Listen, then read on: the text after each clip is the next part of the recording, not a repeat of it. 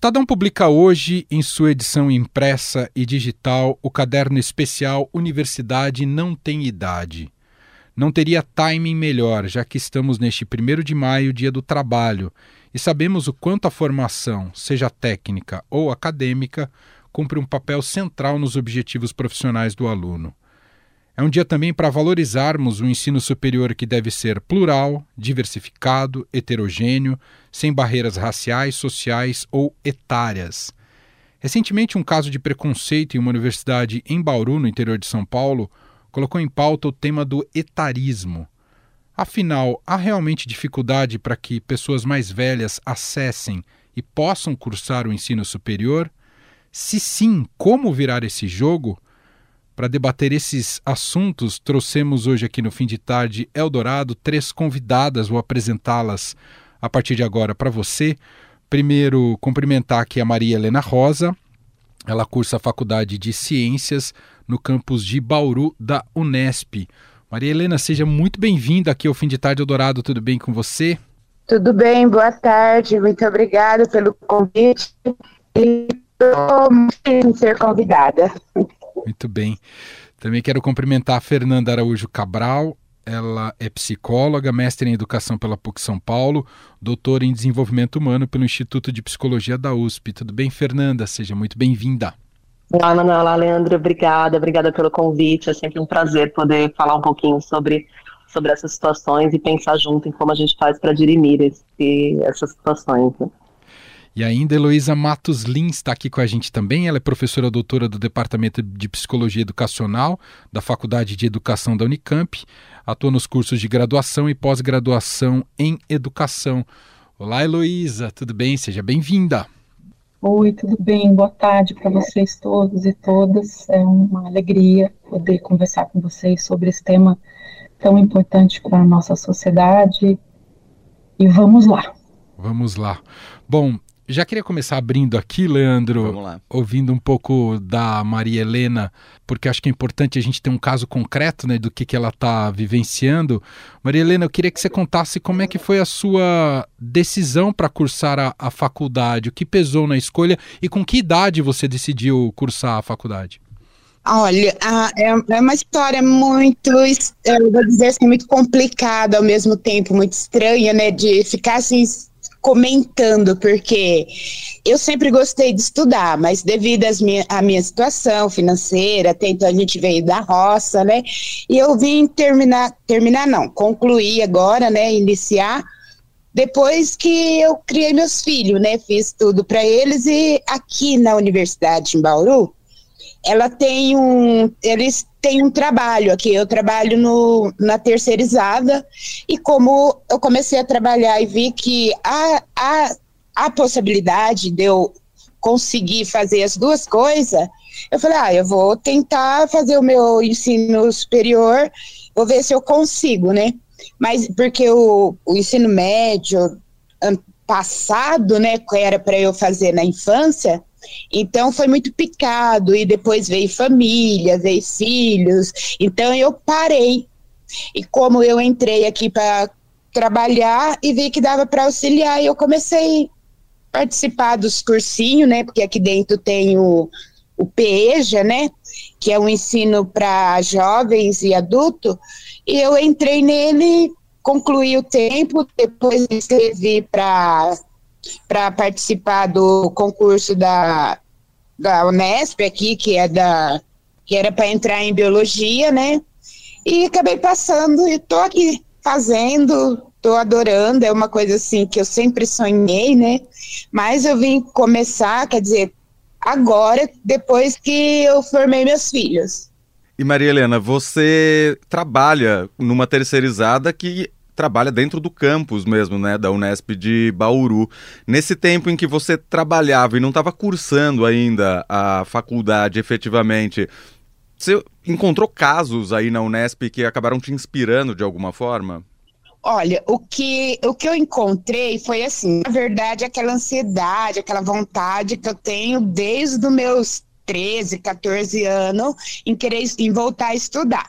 Então, sempre fiz supletivo, tudo picadinho, né? E como o que me inspirou mesmo foi ver os alunos descer com as bolsas, né? Falei, gente, se eles têm tempo de legal, ficar à noite, tudo. Aí eu, o que me inspirou mesmo foi o, o ensino que eles têm aqui dentro, o primeiro de maio, né? Aí eu fui até eles e tinha uma moça, né, que chama Amanda, até hoje agradeço muito ela, que ela é da secretaria desse curso, e ela estava divulgando, né, convidando as pessoas para participar desse cursinho, né, que é preparatório para o vestibular da Unesp. Aí eu acabei entrando, eu falei, há possibilidade de eu entrar, porque até então não terminei o, o ensino médio direito, né, Aí eu falei, eu tô, como eu trabalhava, eu trabalho das seis e meia da manhã até as três e meia da tarde. Aí tem o, esse PEJA, que era uma hora de curso, uma hora de, de, de aula. Aí eu fazia o PE, depois eu já ficava, já ficava, né, para continuar nesse cursinho preparatório, que é o primeiro de maio, para poder concluir, terminar, né, para poder se, se vincular para conseguir vestibular da Unesp. Eu, acabou acontecendo e foi isso que me inspirou bastante. A chance de poder trabalhar e estudar num só local sem ter muito deslocamento e atrapalhar o tempo assim entre o trabalho e o estudo.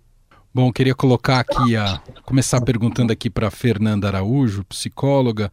A gente viu, Fernanda, esse caso de etarismo, né, que ganhou uma repercussão nacional pelas redes sociais, também ali na cidade de Bauru, mas de uma outra universidade, não a Universidade da, da Maria Helena, uh, e, e aí passou-se a discutir isso, né? O que, que é o etarismo e o quanto ele está presente uh, na, na nossa sociedade. Eu queria te perguntar se a gente pode entender o que aquelas meninas verbalizaram, se é só um deslize isolado ou revela muito do senso comum da, da sociedade brasileira? Então, eu adoraria falar para vocês que não, é um caso isolado, imagina, mas acho que não, né? Acho que a gente tem muito aí de um perfil da, da sociedade, e o etarismo, é, eu estudo, e é um tema para mim muito, muito caro, é a questão do preconceito. E o etarismo é só mais uma das formas de expressão do preconceito. Então, é interessante essa percepção de que a gente tende a normalizar algumas situações, então a maioria das pessoas que entram na universidade vão ser aí diretamente ingressantes do, do ensino médio, né? Então vão ter por volta de 17, 18 anos. E de alguma forma as pessoas vão normalizando entendendo que aquilo é, é o que tem que ser feito. E tudo que foge a essa regra, é, a gente vai tratando com um estranhamento, né? Então eu vejo que o ingresso de pessoas que tiveram que cursaram outros caminhos aí, chegaram na universidade um tempo depois, eles vão ser, por momentos, vistos como muito romantizados, né? Isso também já é uma forma de preconceito, também já é uma forma de etarismo. Então você tem ali a situação de, nossa, que bonito, que história linda, e não que não seja, mas ela é, ela é romantizada até para de uma forma social se dirimir como, olha, é muito difícil, então a gente nem tenta. Ou então o que vai acontecer ali em forma de preconceito sutil na fala é, pelos cantos, é exatamente o que aconteceu, né? Então, é, eu dizer que ela não podia estar, tá, é, entrar numa brincadeira jocosa, numa brincadeira completamente sem graça mesmo, no sentido de trazer que ela não tinha mais que estar naquele lugar, que ela já passou da idade, e aí você vai atribuindo, como a gente faz com preconceito, outras características, porque o que, que te leva à universidade? É a vontade de estudar e a capacidade para isso. E aí você começa a atribuir outras características que não tem nada a ver com os atributos para que ela estivesse na universidade, como se isso fosse um empecilho. Né? É, hoje, acho que o que a gente tem muito aí como até um, um, instrumento é a gente tem as redes sociais, então essas pessoas acabam deslizando e colocando essa fala ao alcance do grande público. E aí, felizmente, a gente tem um olhar que não deixa mais isso passar impunemente. Então, poder ter essa discussão de não, não é uma brincadeira, não é uma fala inocente, e não dá só para pedir desculpas sobre isso. Isso não tem que existir mesmo. Mas acho que ainda, né, sem explodir, sem entrar nas redes sociais, ainda existe sim esse olhar de não essa idade que não compreende aí dos 17 aos 25, não tem mais o direito de estudar. Isso não é verdade, né? Uhum, perfeito. Heloísa, eu, eu, na introdução aqui eu desenhei um cenário idealizado do que poderia ser o ambiente acadêmico e universitário, né? Que seja quase um microcosmo do que é a sociedade brasileira. E aí eu te faço essa pergunta: a universidade já cumpre esse papel hoje ou estamos distante disso em poder ser acessível a todos? Emanuel, é, a universidade, da forma como eu compreendo, ela é uma escola como qualquer outra, que reflete e refrata a sociedade mais ampla. Né? Então, ainda que nós tenhamos uma série de iniciativas, e principalmente a partir de pessoas como a Maria Rosa, né, que é, enfrentam cotidianamente e, e, superam uma série de dificuldades a partir da, da sua própria é, vontade e da, da sua própria energia, né? Porque nós não temos políticas públicas que de fato oportunizem isso. É mais uma questão de, de empenho e de grande esforço individual, infelizmente. A universidade ela vem também acompanhando, assim como a sociedade, essas iniciativas de acessibilidade, inclusão, e aí de modo amplo, estou dizendo, mas ela enfrenta esses mesmos desafios que a sociedade também nos revela, né, como um grande espelho e aí você cita esse caso que ficou mais conhecido recentemente, que é uma forma da gente encarar no espelho que tipo de sociedade violenta nós nos tornamos, né? Ou, aliás, sempre fomos e disfarçamos isso até onde deu. E a gente chega nesse momento de ter que encarar isso como um, um desafio ainda no início. Acho que a universidade tem que fazer, se quiser fazer essa inclusão de fato, se quiser enfrentar isso de maneira profunda e não como uma espécie de propaganda de inclusão e de acessibilidade, é entender que nós estamos no, no início e, e, muito atrasados em relação a isso. Acho que para ser sério, tem que haver esse reconhecimento, olhar no espelho de verdade sobre isso que nos envergonha tanto como sociedade, né? Ou deveria. E aí, Heloísa, o quanto você acha que a interação entre gerações contribui para essa evolução, tanto no campo acadêmico quanto na sociedade, de uma maneira geral? Te pergunto até porque eu e Emanuel a gente estudou junto na faculdade 20 anos atrás. E a gente estudou com pessoas mais velhas também na nossa sala de aula. E eu tenho certeza, estou falando por mim, mas tenho certeza que falo pelo Emanuel também, que isso contribuiu de maneira profunda para a gente crescer como ser humano mesmo, né?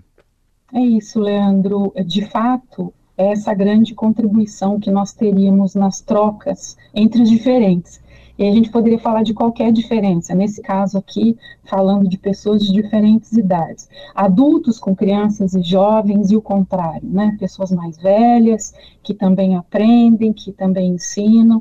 Eu também tive essa experiência que vocês tiveram na minha graduação, e agora, como professora também, em sala de aula, vendo essa riqueza, essa potencialidade entre estudantes de diferentes idades. Muita gente tem voltado para ocupar esses espaços é, da universidade, das escolas, enfim, que num outro momento não foi possível, mais uma vez, como a própria Marilena trouxe.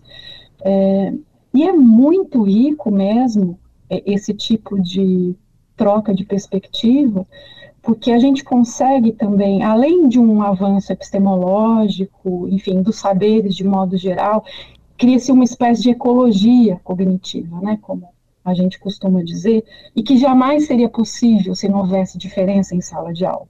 É com toda essa diferença que isso se, se oportuniza. Ainda assim, eu percebo que é, existe muita, muito constrangimento por parte de quem chega né, para tomar o seu lugar, para ter direito de fato, para se sentir como alguém de direito de fato, para tomar a sua parcela ali, para ocupar o seu lugar junto com os outros, né? Então essa é uma função nossa também de educadores e educadoras, para que todo mundo se sinta confortável, à vontade e que tenha sim reconhecimento sobre esse esse lugar que ocupa e que possa participar ativamente e não só de uma forma passiva. Né? Então, eu acho que é alguma coisa também que se ensina e se aprende quando essas pessoas voltam, recuperam alguma coisa que ficou para trás por, por, vários motivos. É, e uma coisa que eu só queria destacar também, que, que é importante para a nossa análise desse fenômeno, é que muitas vezes existe uma ideia de que os jovens é, pensam melhor, né, justamente por, por aquilo que a Fernanda falou, né, de ter um, um tempo muito recortado sobre o que é, de fato é reconhecido como produtivo, estando nesse tempo certo, e aí ela delimita né, essa faixa etária aí da, dos universitários. E não necessariamente isso se dá, a gente tem uma, uma noção muito uh, preconceituosa mesmo sobre a, a, potência do nosso pensamento num determinado espaço-tempo, que é esse, não por coincidência, de mais é, produção também para o mercado. Então, a gente está muito ligado a, a, uma lógica de mercado para pensar em relação a, a um tipo de saber que é esse saber reconhecido como mais potente. Essa é uma coisa que eu acho que precisa ser desconstruída, né? As cabeças jovens são muito importantes, mas elas não são as únicas. É só nessa, nessa troca, nesse encontro, que a gente vai percebendo como se ganha de maneira bilateral. E uma, uma outra coisa para pontuar nesse momento é que também existe o contrário, né? Existe um etarismo que é afeito, é ligado ao adultocentrismo ou adultismo, que é se considerar muito inteligente, muito experiente, é, sabedor de toda a verdade, que cons consolida todo tipo de, de poder sobre, sobre esse conhecimento, porque simplesmente é mais velho. Então, a nossa sociedade, ela é também adultocêntrica, ela é também adultista. E as nossas crianças e jovens, nós, um dia, né, também fomos criados nessa lógica de que quem tem menos idade necessariamente sabe menos, ou deve ficar quieto, ou ouvir o mais velho sempre baixar a cabeça. Isso é adultismo e é violento e tem um efeito rebote depois. Aí a gente vai ver essa meninada, essa juventude fazer o movimento violento para o lado oposto. E aí a gente vai ver esse tipo de coisa horrorosa que a gente viu, que as redes sociais é, dão mais é, é condições para que a gente tome pé da situação. Então o etarismo ele é de dupla face, é uma via de mão dupla. Bem interessante você colocar isso, Luísa, porque a gente tende a estereotipar muito né, a juventude e as gerações. Você tem toda a razão e, re, e recaem muitos preconceitos. Fernanda, até para falar em fenômenos do, dos nossos tempos, nesse caso que ocorreu em Bauru, do, do preconceito em relação à idade, houve também um fenômeno muito típico atual, que é o do linchamento dessas meninas. Eu queria te perguntar como reverter esse cenário de maneira construtiva, não só achar que é, extirpar, excluir, queimar, está resolvido o problema? Gente, eu estou escutando aqui a fala, né, e, e ela me chama muito a atenção. Antes de responder diretamente a tua pergunta, eu queria só contextualizar e corroborando aqui com a fala da Heloísa, é, até de forma histórica, para a gente pensar na educação e aí pensar um pouco é, em como a gente pode ajudar que não tenha, né? Porque é isso, parece que quando é algo que todos fazem, e acho que isso é muito característico das questões do preconceito, então algo que todos agem um pouco é, quando alguém explicita isso, isso vem à tona. Então eu preciso é, dar um jeito de purgar a minha sombra no linchamento do outro, o que não vai resolver. Então é interessante, porque se a gente pensar até nas diretrizes educacionais, a gente vai ter aí há muito tempo atrás, e não pensando só na universidade, pensando na escola como um todo, a recomendação de você tinha as escolas especializadas, é, a educação era especializada, né? Então a gente até separava, acho que o pessoal mais jovem nem vai acreditar, nem vai lembrar disso, mas a gente separava muito. Tem a sala dos mais inteligentes, a sala dos medianos, é, então era como se todo mundo tem que estar junto para aprender melhor. Chega um momento em que a educação luta contra isso e a gente vai ter um momento da integração, que é, olha, todo mundo vai estar junto. A gente não se mistura muito, mas pelo menos vai estar junto. E aí, finalmente, a gente chega no que hoje é, a gente luta para que aconteça, que é a bandeira da inclusão. Então, é justamente essa troca que a Heloísa está trazendo. É, todo mundo está junto porque todo mundo tem com o que contribuir. E é interessante esse olhar, porque aí eu vou ter o mais velho que tem uma experiência, mas o mais novo que também tem muito a colocar. E, gente, é interessantíssimo perceber hoje, em algumas escolas que têm um método mais inclusivo, esse trabalho da criança ensinando coisas para o professor. Isso é fantástico. Então a gente entende a educação como uma troca, mas toda essa troca ela acaba trazendo uma insegurança. Né? Então, como assim? Se eu tenho, se eu tenho tanto a aprender com o outro e às vezes eu enxergo nesse outro a dificuldade, então a dificuldade desse mais velho entrar na escola, a dificuldade às vezes uma pessoa com deficiência, como é que eu vou me garantir nesse lugar? E aí eu acho que vai nascendo um pouco dessa distinção. Então eu preciso menosprezar a conquista do outro para conseguir me manter no meu lugar, né? Para não, não precisar provar tanto o tempo inteiro. É, e aí eu acho que isso fica um pouco é, dentro de todo mundo. Então é interessante porque as pessoas, quando olham algo que desvia um pouco da norma, então seja o mais velho na escola, seja muito na universidade, ou seja o mais novo, muitas vezes o, o próprio superdotado, que acaba ingressando um pouco antes, né? Então, quando a gente vê o algo diferente, a gente vai internamente ou romantizar, nossa, que bonito, ou, ai, não é o lugar, que descolado, né? É, isso me lembra, a gente tem um filme que para mim é, é, fantástico, não sei se, eu vou já deixar como recomendação até, quem não conhece, veja, é o Cinema Paradiso, vocês lembram? Sim. É, e tem uma cena, tem uma cena no Cinema Paradiso que é linda, que é justamente isso, né? Uma pessoa que vai se alfabetizar é, ali na Itália antiga, mas ele se alfabetiza junto com as crianças. E o quanto isso já causa estranhamento, e risos, né? E, e essas dificuldades. Então, acho que é um, um tema que está aí há muito tempo, é, mas a rede social, ela escancara, ela traz esse espelho. E aí, como defesa, o que as pessoas trazem é muito então, tá bom, elas fizeram, elas são erradas e a gente nunca pensou nisso. Só que isso é muito perigoso, porque quando a gente linka alguém e traz, olha, esse é o defeito dela, não é meu, eu não penso sobre os meus preconceitos, sobre as minhas questões. Talvez o que fosse importante nessa situação, eu acho sim, que essas meninas precisam ser responsáveis pelo que fizeram, mas né, é importante que a gente também possa olhar para. E o preconceito que eu tenho no dia a dia? Né? Às vezes não, eu não tenho essa questão com uma pessoa mais velha, eu troquei com ela na universidade, mas peraí, como é que eu falo quando uma criança vem tentar me ensinar algo novo? Como é que eu levo isso? E todas as outras situações. Então, acho que essa é uma oportunidade muito importante que as pessoas têm para olhar para os comportamentos delas, para as atitudes delas, eu quero voltar a falar com a Maria Helena, que está lá em Bauru, onde justamente ocorreu esse caso que virou estopim para a gente estar tá conversando sobre isso. Mas queria saber da Maria Helena como é que foi a tua recepção quando você entrou na faculdade. Como foi essa primeira interação com seus colegas de faculdade e aí eu queria estender a pergunta também para saber como é que foi que chegou essa história aos seus ouvidos, sendo que era praticamente um vizinho teu, uma outra faculdade aí em Bauru, e num caso muito parecido com o seu, só que o seu, felizmente, um caso mais positivo, né? É sim, em, em relação a, os, os, a turma, né, que o pessoal costuma dizer assim, que é a turma da pessoal da minha, da minha, do meu grupo, da, do, da, da faculdade aqui, quando eu passei, eu fui muito bem acolhida, não senti assim, eu, se eu vi algum preconceito das pessoas comigo, eu levei assim, eu relevei, né? E deixei uma coisa que eu quero, eu vou buscar, vai ter esse obstáculo.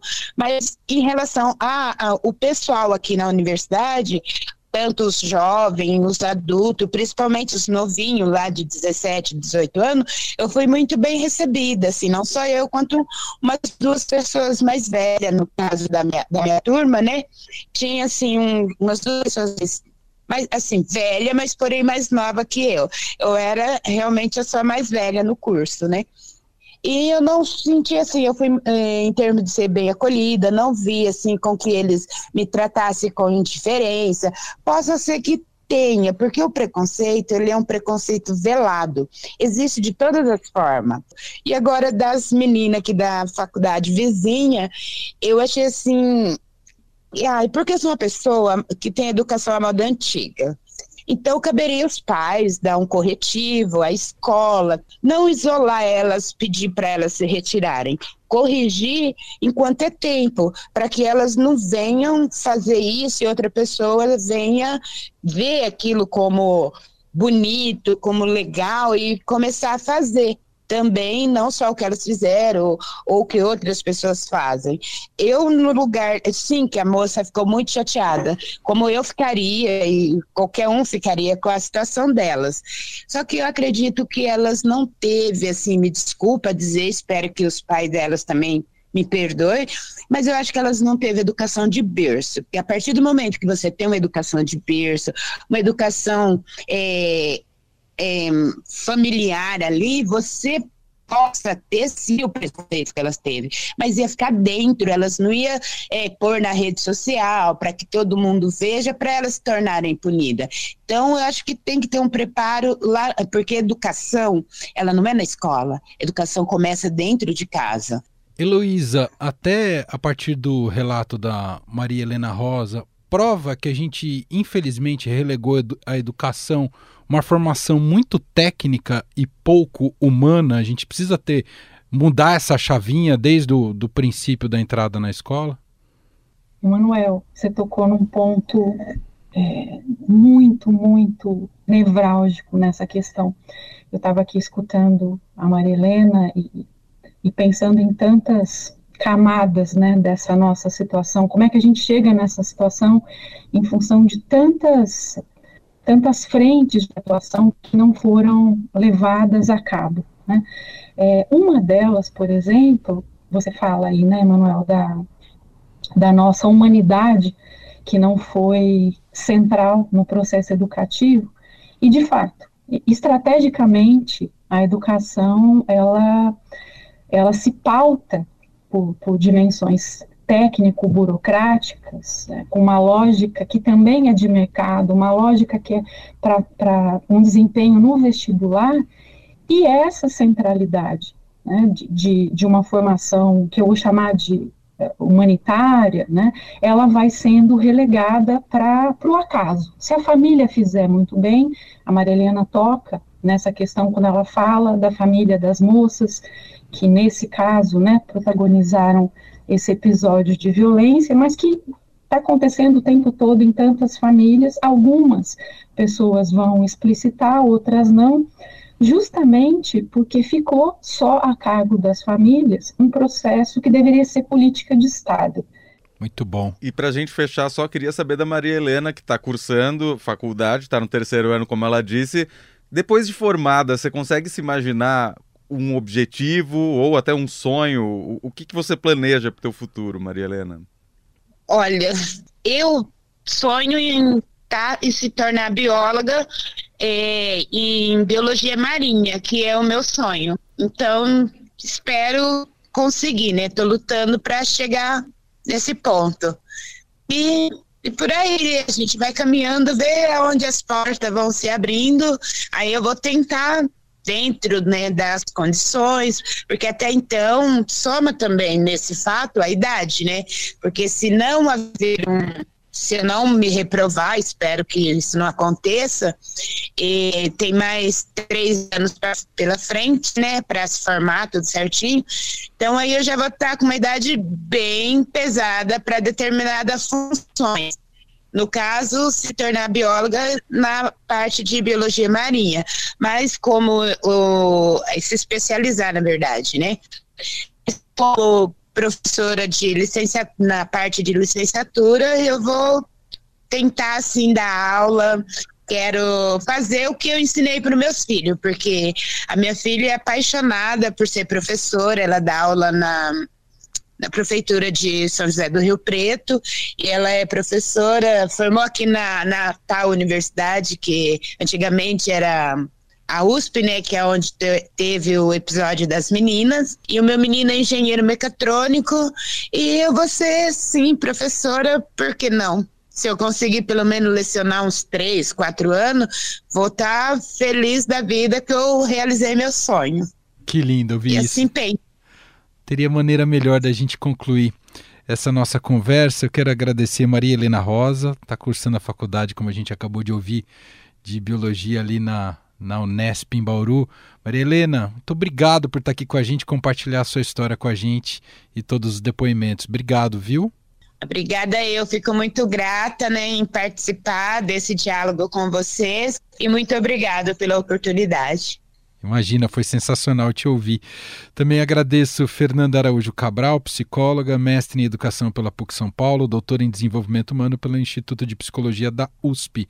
Fernanda, obrigado pela conversa.